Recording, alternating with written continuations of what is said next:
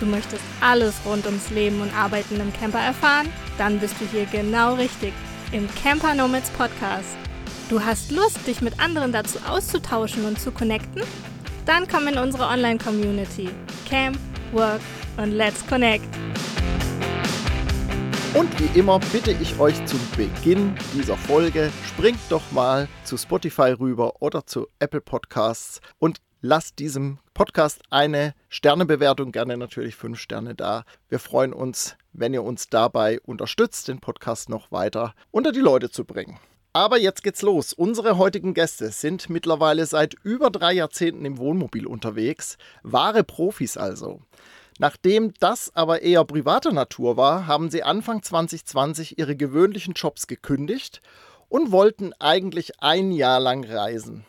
Sie wollten dabei herausfinden, ob sie mit ihrem Wohnmobilblog, den es schon gab, zukünftig ihr beruf berufliches Standbein aufbauen können.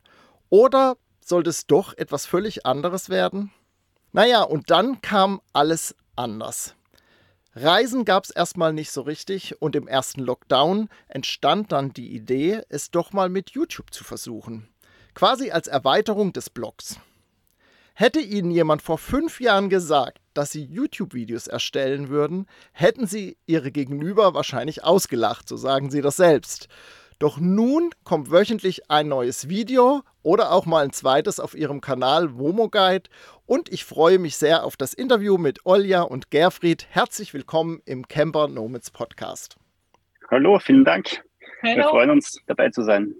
Wir freuen uns auch sehr, dass ihr euch die Zeit nehmt und mit uns hier am Start seid und sind schon ganz gespannt. Die Überschrift ist ja quasi YouTube als Business und wir sind schon sehr neugierig, wie ihr das macht, was es dabei zu bedenken gibt. Und ich glaube, da wird ganz, ganz viel für unsere Hörerinnen mit dabei sein, die vielleicht auch diesen Gedanken haben oder vielleicht sich dann auch in fünf Jahren fragen, hätte uns das mal jemand gesagt? also wir sind gespannt, mal gucken, was wir da so alles rausgekitzelt bekommen. Ja. Doch bevor es mit dem richtigen Interview losgeht, ja, Gerfried? Nö, sorry, ich wollte dich nicht unterbrechen, aber ich wollte nur sagen, Nö, das macht nichts. Ist ein guter Punkt. YouTube als Business hat ja die Anja vorgeschlagen und das war für uns irgendwie so oh ja, eigentlich, wenn man darüber nachdenkt, stimmt, ist Teil unseres Business, war uns selbst ja gar nicht so bewusst, war, wie wir kurz besprochen hatten, gar nicht so geplant, aber ist halt so entstanden und jetzt gehört es bei uns dazu ja, sehr spannender Prozess auf jeden Fall. Und ihr seid ja auch mittendrin noch. Äh, also es ist ja genau klasse so für die Community, finde ich, auch da äh, was, was mit rauszukriegen, genau. Mhm. Bevor es aber jetzt so richtig losgeht, habe ich für unsere Gäste immer so einen kleinen Schnelleinstieg, ein bisschen ein Warm-up, sage ich mal. Und zwar sind das Wortpaare, die irgendwie zu euch passen und zu eurem Thema passen. Und ihr euch entscheiden müsst für eins der beiden Worte immer. Ganz spontan, wo ihr gerade sagt, okay, das ist für mich jetzt gerade stimmiger in diesem Moment. Das muss nichts äh, Weltbewegendes sein, sondern einfach so ein ganz spontaner Reflex, wo ihr sagt, okay, das Wort passt besser als das andere. Okay. Müssen wir uns einigen oder dürfen wir streiten? Nein, ihr dürft, ihr dürft ganz unterschiedlicher Meinung sein. Jeder okay. darf eine Antwort abgeben. Okay, das ist nicht wie beim Hochzeitsspiel, wo ihr euch einig sein müsst. Also, äh, das erste Wortpaar: Kastenwagen oder Wohnmobil? Wohnmobil ich tue mir jetzt ganz schwer, äh, schwer da zu antworten, weil im ähm, Ratgebermanuskript erkläre ich in einem eigenen Abschnitt, dass ein Kastenwagen ja auch ein Wohnmobil ist. insofern okay, okay. würde die Antwort jetzt länger ausfallen. Äh, sonst ganz un undogmatisch, also was halt gerade für die Anforderungen passt. Wir sind jetzt seit langer Zeit im Kastenwagen unterwegs es kommt immer darauf an, wie die Reise gerade aussieht. Manchmal denken wir uns, mehr Platz, mehr Isolierung wäre ganz gut. Dann freuen wir uns wieder über die Wendigkeit des Kastenwagens. Also es ist halt äh, ein ständiges Auf und Ab. Äh, manchmal denken wir uns, das ist genau das Fahrzeug, das zu uns passt und dann wieder ist er zu klein oder was auch immer. Ändert sich ständig. Ist ein Kastenwagen auch ein Wohnmobil, oder? Ja, so vertrete ich zumindest die Meinung. Klar, natürlich. ja, ja, klar. Aber ich weiß, was so gemeint ist. Genau. Ich, ich weiß, was ja, gemeint genau. ist. Ja. Ja, ja. Gut, das zweite Wortpaar. Südeuropa oder Nordeuropa? Südeuropa. Nord. Was? Nordeuropa. Okay. Wir sitzen da gerade okay. am schönsten Strand, komplett alleine in Südeuropa und die Dame sagt Nordeuropa. Ich fasse es nicht. Na guck, und, und ich sitze gerade in der schönen Wachau, quasi in eurer Heimat, okay. zumindest das Land stimmt. genau. Ja, ist auch sehr schön, auch ohne Strand. Das dritte Wortpaar, Videos oder Fotografie? Ich weiß, das fällt dir bestimmt schwer, Gerfried. Ja.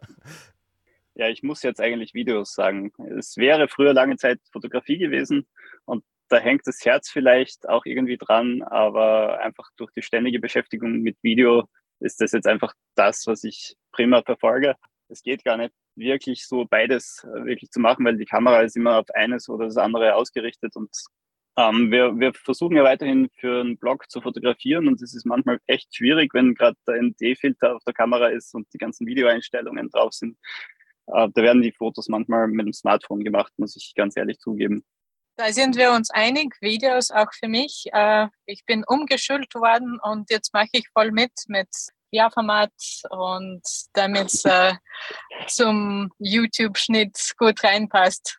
Die Olle war ja die klassische Instagram-Videofilmerin, immer Hochformat. Und äh, ich habe immer gesagt, man macht keine Videos in Hochformat. Die Wöhne das um, hat lange gedauert. Aber jetzt macht Ja, ja, es ist halt äh, so typisch äh, Storyfilm. Ne? Ich habe genau. äh, gerade einen Reisevortrag gehalten und als ich den vorbereitet habe, habe ich gemerkt, so die ersten zwei, zweieinhalb Jahre habe ich fast nur Hochformat gemacht, ja. als ich unterwegs war, bis ich dann mal ne, auf die Idee kam, ja, man könnte das vielleicht mal im Breitformat brauchen. Ja, ja tatsächlich. Ja. Ja, schön. Da sind wir doch gut aufgewärmt, würde ich sagen. Und äh, starten doch gleich mal los in Richtung YouTube. Das ist ja heute unser Thema und so eine Frage, die sich mir stellt und die ihr aber auch in der Vorbereitung schon uns ja auch zur Verfügung gestellt habt, muss man zum YouTuber geboren sein?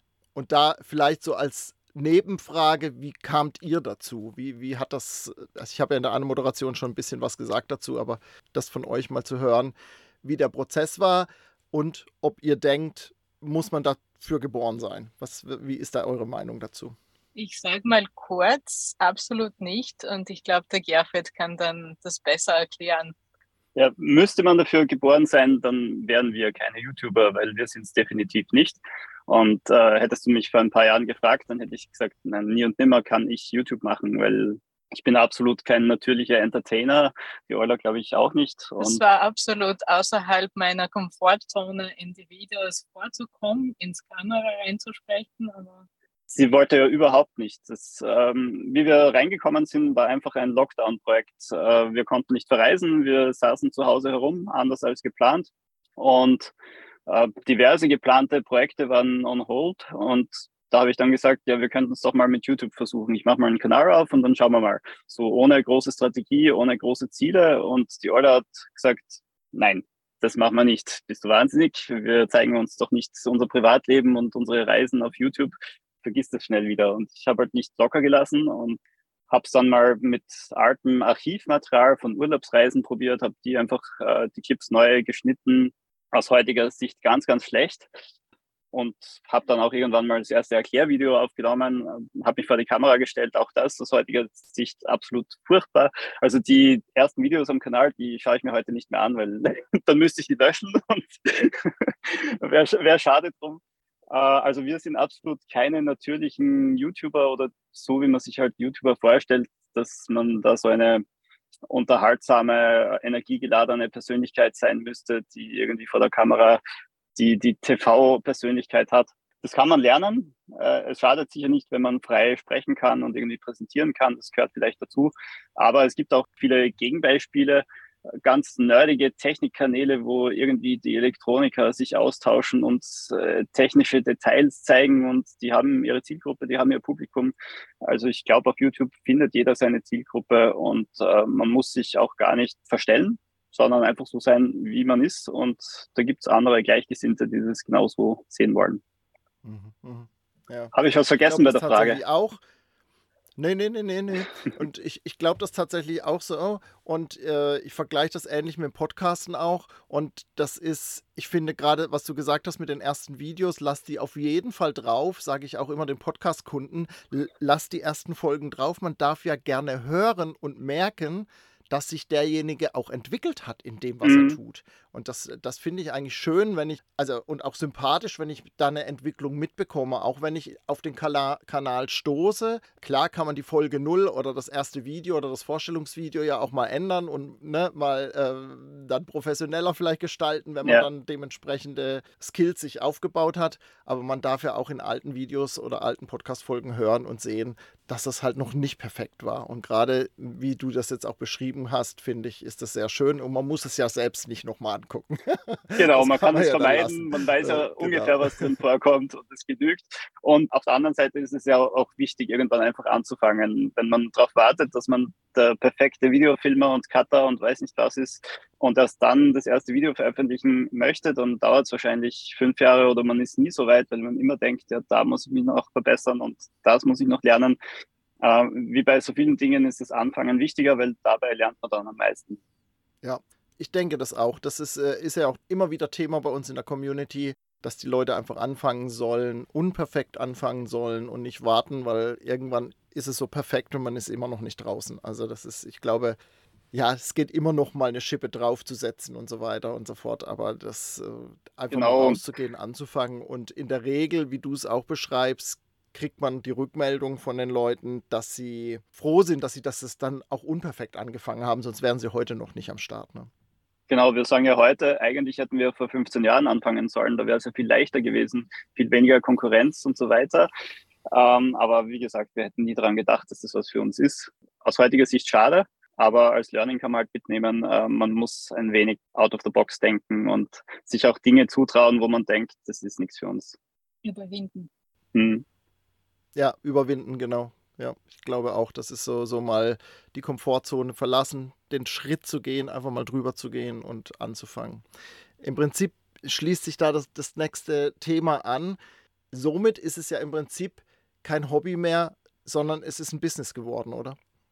Ja, äh, wobei es das eigentlich immer war, auch wenn wir sagen, wir hatten keine Strategie und keine konkreten Ziele. Es war doch als Erweiterung des Blogs ähm, gedacht und der Blog war schon auf professionellen Beinen.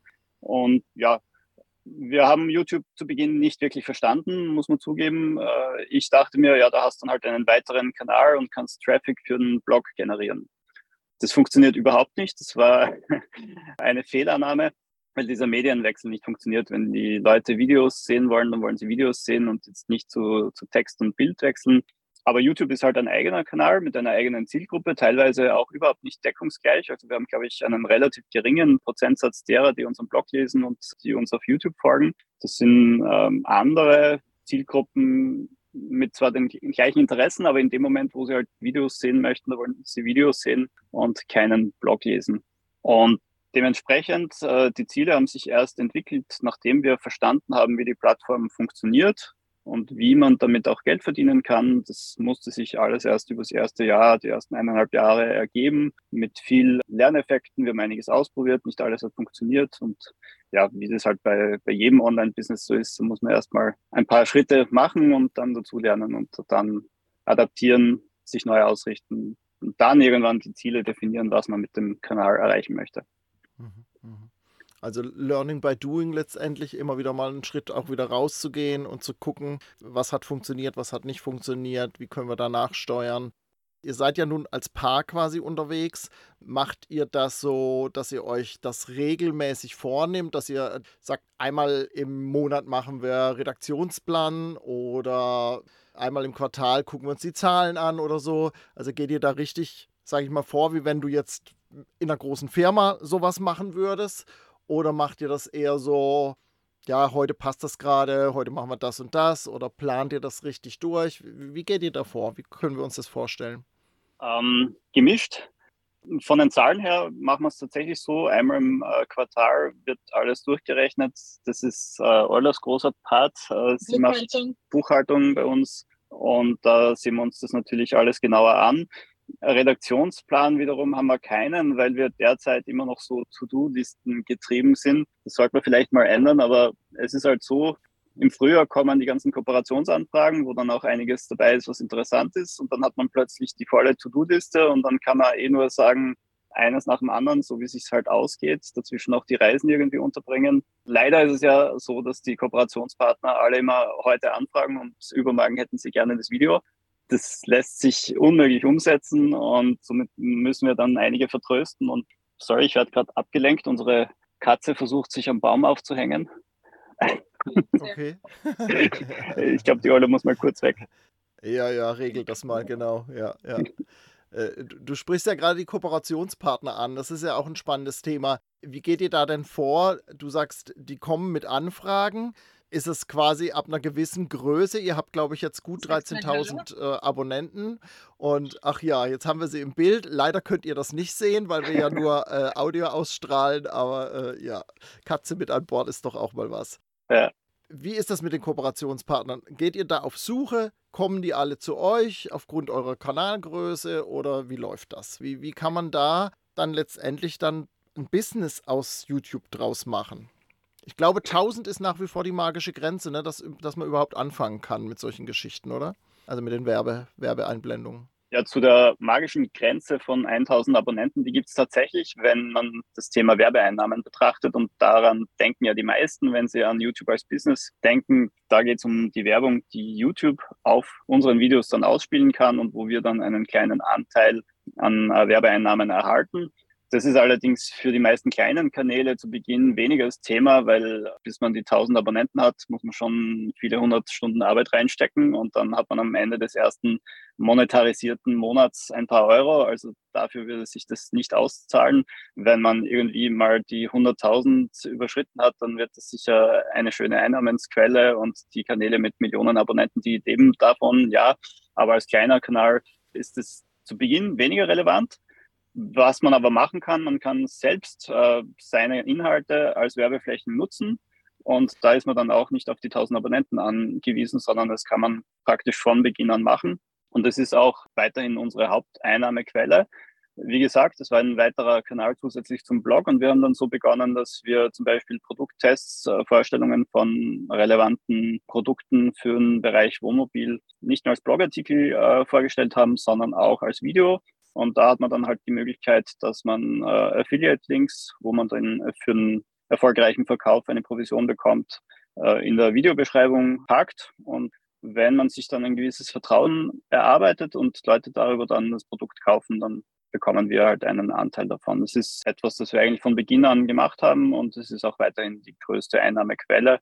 Es gibt äh, weitere Möglichkeiten. Man kann sich für Videos bezahlen lassen, indem man für ein Unternehmen ein separates Video erstellt. Das kommt bei uns nur ganz, ganz selten vor. Ich glaube bislang zwei, dreimal. Ist für größere Kanäle sicher auch relevant. Nur das ist halt Verhandlungssache, was man dafür bekommt. Die meisten Firmen möchten möglichst wenig ausgeben für möglichst viel Werbung. und man kann halt nicht ein, zwei Wochen Arbeit in ein Video stecken und dann möchten die 150 Euro dafür bezahlen. Das wird sich wirtschaftlich nicht rechnen und von daher müssen wir das meist ablehnen und versuchen dann halt eher unsere eigenen Dinge zu machen, was ja auch Vorteile hat, weil dann schauen wir uns die Produkte an, die wir spannend finden und das ist wieder ein Schritt authentischer und ehrlicher vielleicht dem Publikum gegenüber, wenn wir einfach sagen, ja, okay, das Produkt nutzen wir, das stellen wir jetzt vor und dann gibt es halt die Möglichkeit, das auch in der Videobeschreibung zu kaufen.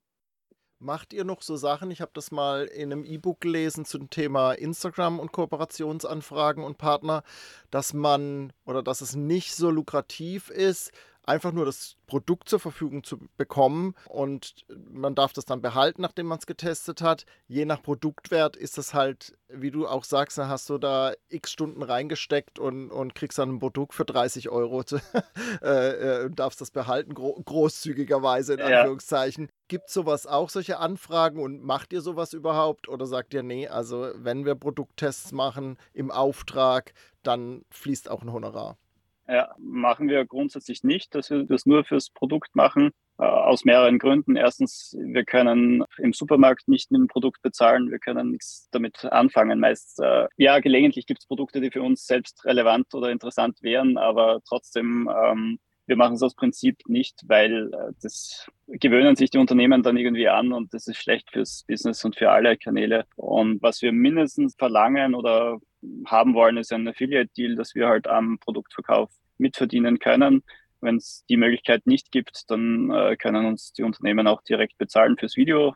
quasi als reine Auftragsarbeit, aber nur fürs Produkt, das halten wir für unseriös und wollen wir einfach nicht mhm. machen. Ja, bestätigt das, was ich da gelesen habe in dem E-Book dazu. Also ich glaube auch, da sind alle gut dran beraten, wie du schon sagst, dass auch nicht also in der breiten Masse eben auch gar nicht anzunehmen, weil die Firmen dann äh, versuchen, darüber ja. billig Werbung zu machen. Wenn man überlegt, was schon vor 20 Jahren, das mhm. weiß ich noch, Werbeanzeigen in einer Zeitung gekostet haben und da sind sie einmal drin und erreichen ja eine nicht so eine definierte Zielgruppe wie auf YouTube, Instagram oder so.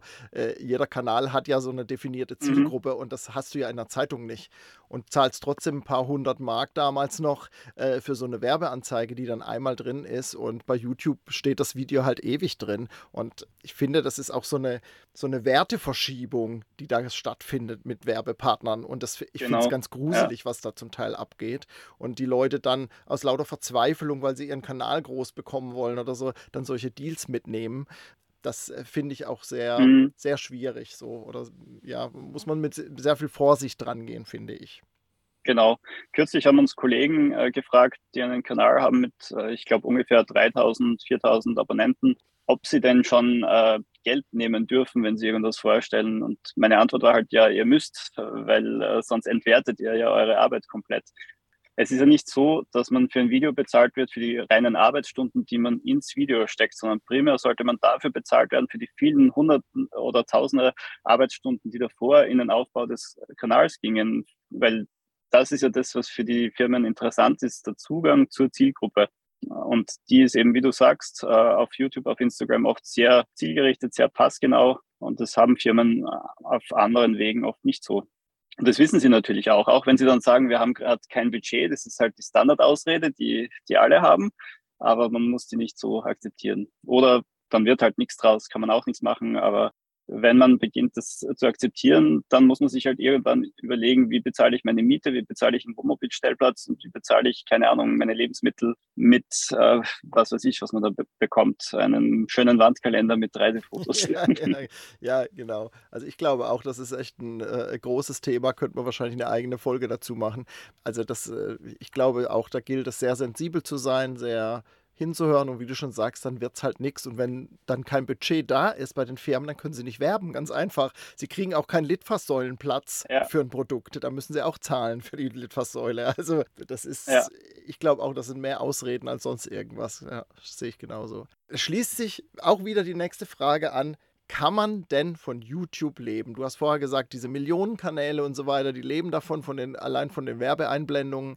Es sind ja aber, ich glaube, ich habe bei euch gelesen, irgendwie 80 äh, Prozent der Kanäle sind eben unter diesen großen Zahlen. Also sind alles kleine Kanäle, die halt ein paar tausend, paar ja. zehntausende Abonnenten haben, aber keine riesigen. Ist es möglich, davon zu leben? Wie lange dauert das sogar, aus eurer Sicht? Ja, ist eine schwierige Frage, weil es äh, so unterschiedliche Wege gibt äh, zum Erfolg. Man kann definitiv von YouTube leben.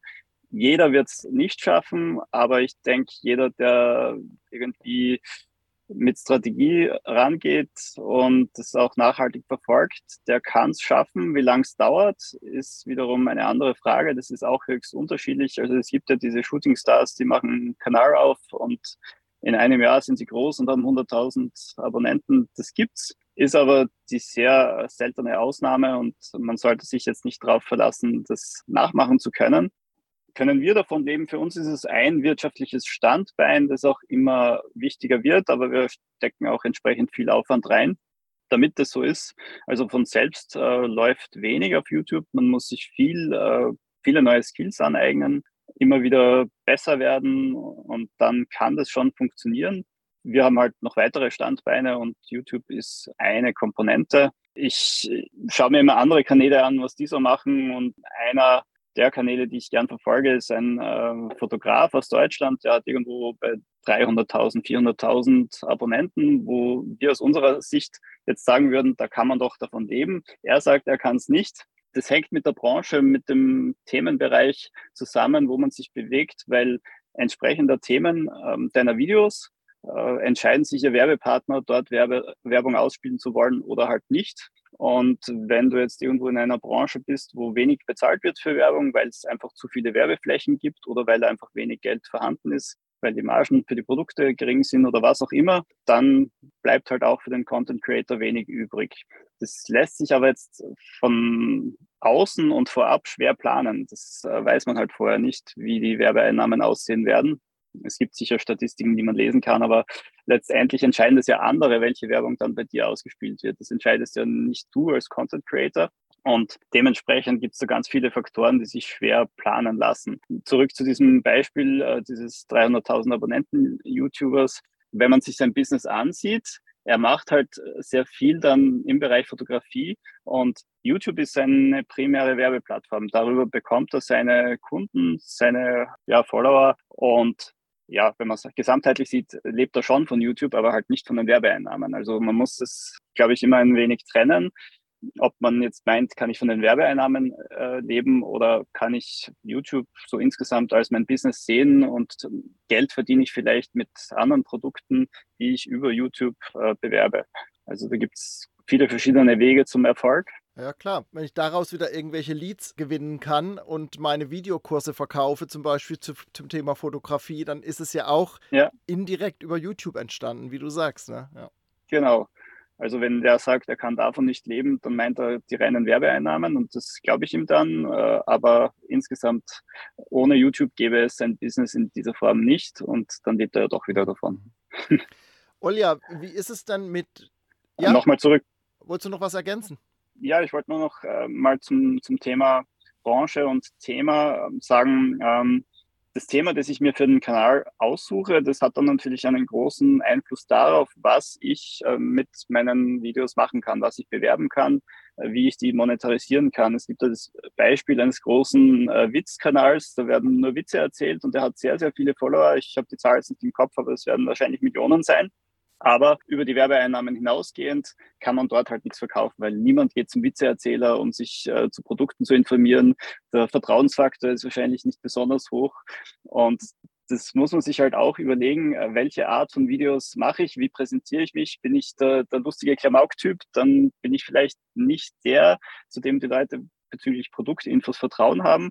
Dafür ist es für solche Leute vielleicht wieder einfacher, viele Follower zu gewinnen, viele Abonnenten, weil sie halt unterhaltsam sind. Und da kommen dann halt die strategischen Überlegungen, dass man für sich entscheiden muss, welcher Typ bin ich denn und was kann ich daraus machen wohin will ich mich damit bewegen. Ich fand das aber auch einen spannenden Punkt, vielleicht vorher mal zu beleuchten, auch die Branche, wie viel Werbebudgets gibt es in dieser Branche, das vielleicht mal vorher auch zu überlegen, in welche Richtung kann mein Kanal gehen, weil die meisten gehen ja, glaube ich, so ran, ja, was macht mir Spaß, wo bin ich eh gerade gut drin oder was mache ich eh gerade und das kann ich den anderen auch erzählen und zeigen und so weiter.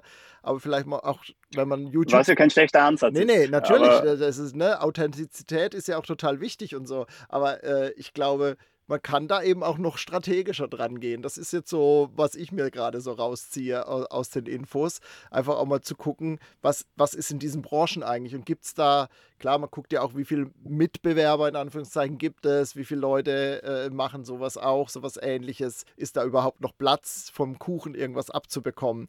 Äh, äh Finde ich total spannend auf jeden Fall den Punkt, da auch nochmal hinzugucken. Ne? Genau, ja. Mhm. Olja, äh, genau so ist das. Und ja?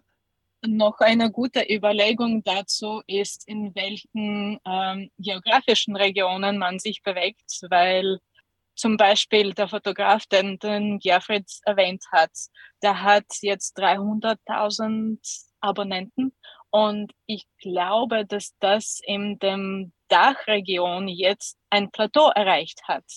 Er kann sich vielleicht noch bis zu 500.000 steigern, aber viel weiter wird es nicht gehen, weil das einfach die, die Menge von diesen Interessegruppe ist, wo es im englischen Sprachraum vielleicht noch um Millionen erweiterbar wäre. Genau so. Aber im englischsprachigen Sprachraum hätte er dann wieder nicht die Möglichkeit, diese Produkte anzubieten, die er jetzt anbietet, weil, äh, keine Ahnung, Fotokurs in der Lüneburger Heide, das wird jetzt eher schlecht ankommen beim amerikanischen Publikum. Also das muss man sich halt überlegen, was, was sind meine Produkte, was sind meine Einkommensmöglichkeiten und äh, wie passt das dann zur Zielgruppe, auf welcher Sprache möchte ich es machen. Ja. Olja, wie geht ihr mit Dingen um, die schwierig sind? Also Herausforderungen quasi auf dem Kanal. Zum Beispiel Kommentare von Hatern oder ja, Diskussionen unter den Videos wird es ja sicherlich auch geben. Wie geht ihr damit um? Wie, wie, wie macht ihr das? Hat sich das auch entwickelt bei euch oder wie schaut es da aus?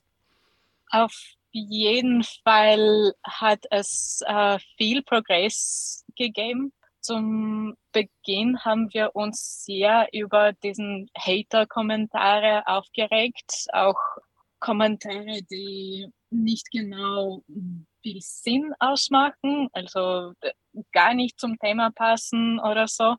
Der Gerfried hat früher viel Zeit und Energie darauf verschwendet, meiner Meinung, das zu behandeln. Man lernt dazu, die Menge an Kommentaren zu bearbeiten. Das ist Zeit, die uns dann nicht für andere Sachen zur Verfügung steht. Und das kostet auch emotionale Energie.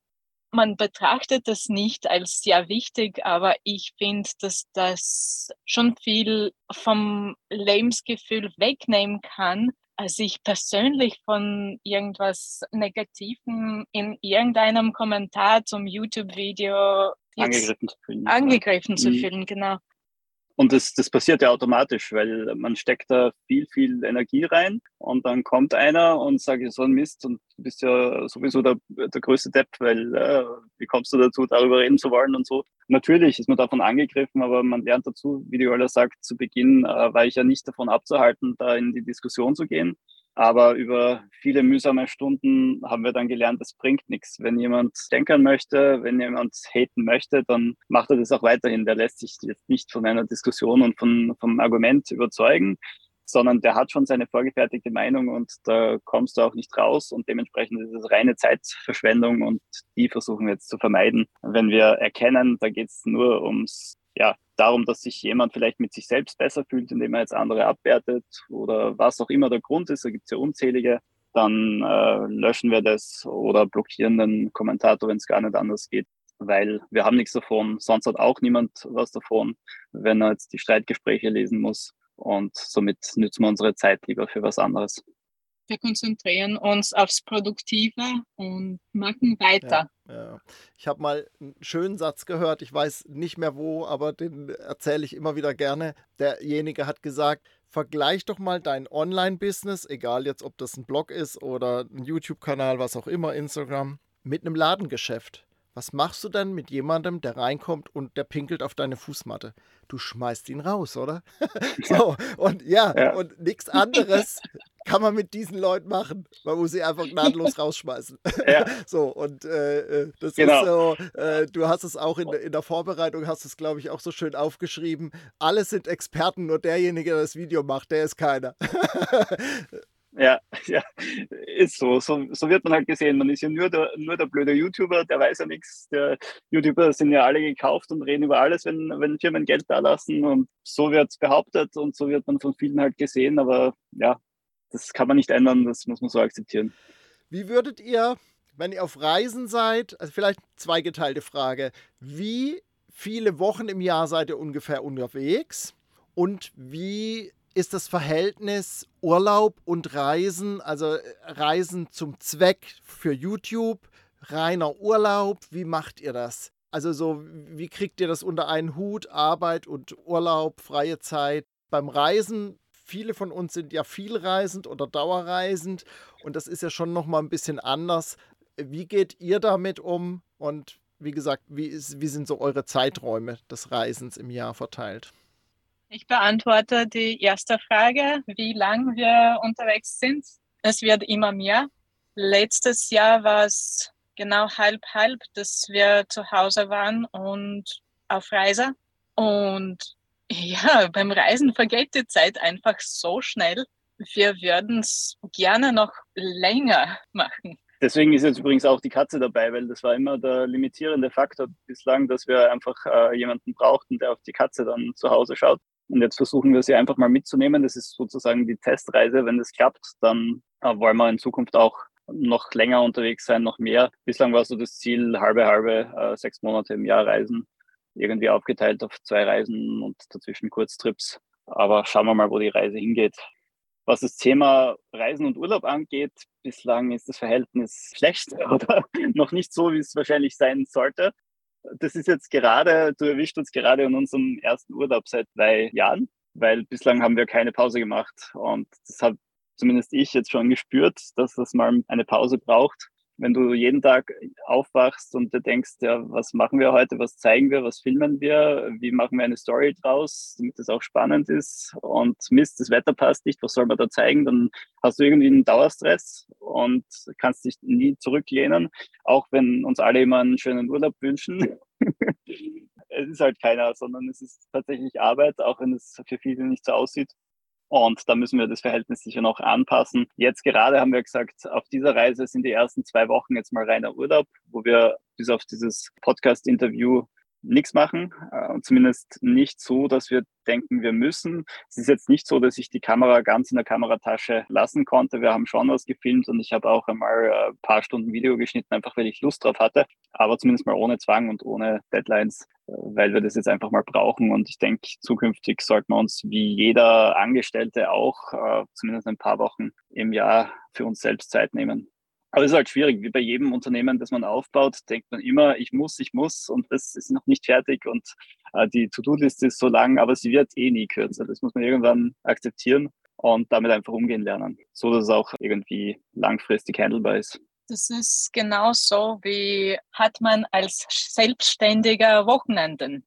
Wir reisen, wir versuchen es etwas leichter zu nehmen und end machen wir trotzdem Videoaufnahmen und äh, vielleicht etwas relaxter und weniger, aber es, es bleibt einfach nicht weg. Es wird äh, abgedatet auf Instagram, neue Videos, die schon vorher geschnitten worden sind, aber jetzt in der Queue im YouTube sind, werden released. Es kommen Kommentare, die werden gelesen, beantwortet es ist keine unangenehme Arbeit, aber trotzdem. Ja, äh, also letztendlich ja, also, gibt es da irgendwann so einen Punkt vielleicht auch, wo der Beruf zur Berufung geworden ist und es dann ja auch sich nicht mehr so anfühlt, wie wenn ich ständig arbeite. So, aber ich glaube trotzdem, auch wenn das, also geht mir nicht anders so als Freelancer, ich arbeite in der Regel auch sieben Tage die Woche, natürlich keine acht oder zehn Stunden Tage und ich kann es mir frei einteilen und wenn heute Nachmittag die Sonne scheint, gehe ich halt vielleicht raus und mache heute Abend noch drei Stunden weiter. Aber es ist halt einfach wichtig, das habe ich auch feststellen müssen in den letzten Jahren, sich auch wirklich gewisse Auszeiten ohne irgendwelchen beruflichen Verpflichtungen zu haben. Wenn ich dann trotzdem Bock habe, noch genau, einen Podcast genau. aufzunehmen ja. oder noch ein Video zu schneiden, dann mache ich das quasi als, als, na, ich will nicht sagen als Hobby, aber ne, weil es mir Spaß macht. Es stresst ja, genau. mich nicht. Aber wenn ich immer diesen Stresslevel habe, wie du auch sagst, ich muss das und das und jetzt passt das Wetter nicht oder da passt das nicht, dann wird es eben zum Stress, also zum schlechten Stress. Und ich glaube, da eine gesunde Balance zu finden, ich glaube tatsächlich, dass dieser Prozess nie abgeschlossen sein wird. Und es wird auch immer so, so Spitzen, Höhen und Tiefen geben, so im, im, im Arbeitsalltag ja. oder im Leben. Und das macht ja aber auch spannend letztendlich. Ne? Ja, wir probieren ja auch einiges und versuchen da äh, Wege für uns zu finden, damit um, umzugehen. Die Ola hat es kurz angesprochen. Wir haben jetzt einige Videos einfach vorab fertig geschnitten und in der Pipeline und die werden halt jetzt released. Damit habe ich in der Woche halt nur mal ein paar Klicks und äh, ja, Kommentare beantworten wir, aber sonst ist es relativ wenig Aufwand derzeit. Hat natürlich auch wieder negative Seiten. Ähm, die Community schätzt es nicht sonderlich, alte Videos zu sehen. Das äh, mussten wir erst lernen. Auf YouTube wird immer erwartet, dass alle live dabei sind, auch wenn es tatsächlich kaum mal so ist. Aber alle denken immer, heute waren wir auf Reisen und am Abend kommt das Video raus. Ist zeitlich unmöglich machbar, weil einfach viel zu viel Zeit in den Schnitt geht das wissen die Zuseher natürlich nicht. Wer selbst keinen YouTube-Kanal betreibt, weiß nicht, wie viel Zeit alleine der Upload bedeutet, bis man da alle Einstellungen konfiguriert hat, die Beschreibung geschrieben hat, die Text ausgesucht hat, ähm, Thumbnail designt hat. Manchmal sitzt man am Thumbnail zwei Stunden und die Zeit sitzt niemand, weil es ja nur das kleine Bild, wo die Leute dann draufklicken. Aber machst du das nicht gut, dann hat dein Video halt keinen Erfolg. Und das sind so ähm, die Dinge, wo man für sich halt versucht, dann irgendwie effizienter zu werden und Wege zu finden. Aber es gibt halt äh, kein Licht ohne Schatten. Jetzt haben wir das in der Pipeline und haben weniger Aufwand. Dafür beschweren sich wieder einige, ja, das ist ja eine Reise vom Frühjahr, wen interessiert denn das jetzt im September? Aber damit muss man leben. Ja, gehört, gehört dann irgendwie auch dazu. Ne? Ich würde ganz gerne zum Schluss ja. nochmal hören, ob ihr vielleicht nochmal so ein, zwei, drei Hacks habt, wo ihr sagt, das, wenn, wenn sich jemand auf den Weg macht mit YouTube, das, diesen Fehler muss man nicht machen den ihr vielleicht selbst gemacht habt oder den ihr einfach aus der Community her kennt, aus, aus äh, Kollegenkreis, dass wir das vielleicht noch unserer Community, den Hörerinnen und Hörern hier nochmal weitergeben können. Gibt es da irgendwas von euch? Schwierige Frage. Dann fange ich mal an, du kannst zuerst überlegen in der Zwischenzeit. Ich würde mit der Technik beginnen und zwar sich einfach nicht in der Technik zu verlieren. Gerade wenn man so aus der technischen Ecke kommt wie ich, dann beginnt man halt äh, ja, Wochen und Monate nach der perfekten Kamera zu suchen und auch sehr viel über Videoaufnahmetechnik zu lernen und zu versuchen, die Videos technisch perfekt zu machen. Und das ist in Wahrheit ziemlich unwichtig auf YouTube. Mein Tipp wäre dazu, wenn man beginnen möchte und einfach schnell äh, an den Start kommen möchte, dann äh, nimm das Smartphone, das genügt. Und wenn du es gut machen möchtest, besorg dir noch ein externes Mikro dafür, weil Ton ist viel wichtiger als das Bild und die Bildqualität der meisten Smartphones heutzutage ist völlig ausreichend für YouTube. Wir verwenden es auch sehr viel für alle Aufnahmen so zwischendurch, wo man gar nicht die Zeit hat, die Kamera jetzt rauszuholen und einzustellen. Da verwenden wir einfach das Smartphone. Und die ganze Zeit, die man verliert, eine Kamera nach der nächsten zu testen, zu kaufen, zu verkaufen, ähm, lernen, damit effizient umzugehen, Filter raufzuschrauben, die man vielleicht für ja, hochwertige Filmproduktionen braucht, aber die auf YouTube auch keiner merkt. Das ist alles Zeit, die man sich eigentlich zu Beginn sparen kann. Das kann man später machen, wenn man irgendwie sagt, jetzt bin ich vom Storytelling her schon so gut oder der nächste Schritt für mich wäre jetzt einfach die Videoqualität zu verbessern. Dann kann man das machen, aber ich würde das nicht zu Beginn machen, sondern hinten anstellen. Und damit in Verbindung vielleicht der nächste Tipp, Storytelling ist einfach sehr, sehr wichtig. Also man sollte sich halt überlegen, wie erzähle ich eine Geschichte und nicht nur eine Szene an die andere reihen, zu sagen, jetzt war ich hier und dann war ich hier und dann war ich hier und dann war ich hier. Das ist so der typische Amateurreisebericht, der einfach etwas langweilig ist. Und wie schon erwähnt, wir sind jetzt nicht die geborenen Entertainer. Wir mussten uns das erst irgendwie aneignen und wir sind da auch noch lange nicht am Ziel, aber einfach das am Radar zu haben, dass es wichtig ist und einfach bewusst darüber nachzudenken, das bringt schon sehr, sehr viel. Und ich wollte noch die Frage selbst ein wenig ansprechen. Welche Fehler muss man unbedingt vermeiden? Manche Fehler muss man selber machen. Äh, man lernt daraus. Äh, es ist immer ein Lernkomponent dabei und ich finde, dass ein Mensch das braucht. Wahrscheinlich auch, weil man die eigene Community ja auch erst kennenlernen muss. Nicht jede Community wird alles gleich aufnehmen und da muss man gewisse Fehler vielleicht machen und dann das Feedback aufnehmen und verwerten und seinen Weg ein wenig anpassen, wenn man das möchte. Man muss ja nicht. Wir bekommen auch immer wieder Feedback, dass wir zum Beispiel zu viel meckern und zu viel jammern und das passen wir absichtlich nicht an, weil das macht uns halt aus, dass wir nicht nur viel gut TV machen, sondern auch mal ansprechen, wenn es irgendwie nicht so schön ist, irgendwo mit dem Wohnmobil zu reisen, weil die Region halt irgendwie keine Wohnmobilreisende haben möchte, dann sprechen wir das an, bekommen dafür Kritik behalten es aber bei, weil alles muss man auch nicht anpassen. Man soll halt auch so bleiben, wie man ist und authentisch bleiben, finden wir und sich so halt Schritt für Schritt entwickeln. Das war ein wunderschönes Schlusswort quasi, würde ich sagen. Also wir sind auch gut mit der Zeit vorangeschritten. Äh, wir versuchen das ja immer ein ähm, bisschen kürzer zu halten, aber mit zwei Leuten ja. dauert es einfach ein bisschen länger. Und ich glaube aber tatsächlich, dass wir für die Hörerinnen und Hörer hier richtig viel Content auch mit reingepackt haben und bedanke mich ganz, ganz herzlich bei euch für euren Input, für eure Insights und äh, es war ein richtig schönes, fröhliches Gespräch und eben auch mit ganz viel Inhalt gespickt. Und ich glaube, wer sich auf den Weg machen möchte, kann da sicherlich das ein oder andere mitnehmen. Vielen, vielen lieben Dank für eure Zeit und euer Wissen. Sehr, sehr gerne. Vielen Dank, dass wir dabei sein durften. Das hat Spaß gemacht, diesen Gespräch. Und äh, hoffentlich ist es unterhaltsam und auch interessant für die Zuhörer. Genau. Wir hoffen, der eine oder andere, die eine oder andere, die zuhört, entscheidet sich jetzt vielleicht auch, einen YouTube-Kanal zu starten und kann da vielleicht ein paar Tipps mitnehmen. Das kann ich mir sehr, sehr gut vorstellen. Wir verlinken natürlich sämtliche Kanäle von euch in den Show Notes und im Blogartikel dazu, den ihr dann bei uns auf der Podcast-Seite finden könnt unter der Folge. Und dann könnt ihr ja auch Kontakt zu Olja und Gerfried aufnehmen. Wenn ihr noch Fragen habt, sind sie sicherlich auch bereit, die euch nochmal zu beantworten. Und ansonsten YouTube-Kanal abonnieren, Glocke nicht vergessen zu stellen. Jetzt sage ich genau das auch so mal. Jetzt wichtig. darf ich das endlich auch mal sagen. ja. Super, ja, vielen also Dank. Ganz, ganz herzlichen Dank euch beiden nochmal. Ja, und euch, lieben Hörerinnen und Hörern, sage ich natürlich auch wieder Danke, Danke auch. fürs Einschalten beim Camper Nomads Podcast und bis zur nächsten Folge sage ich Tschüss. Ciao. Ciao.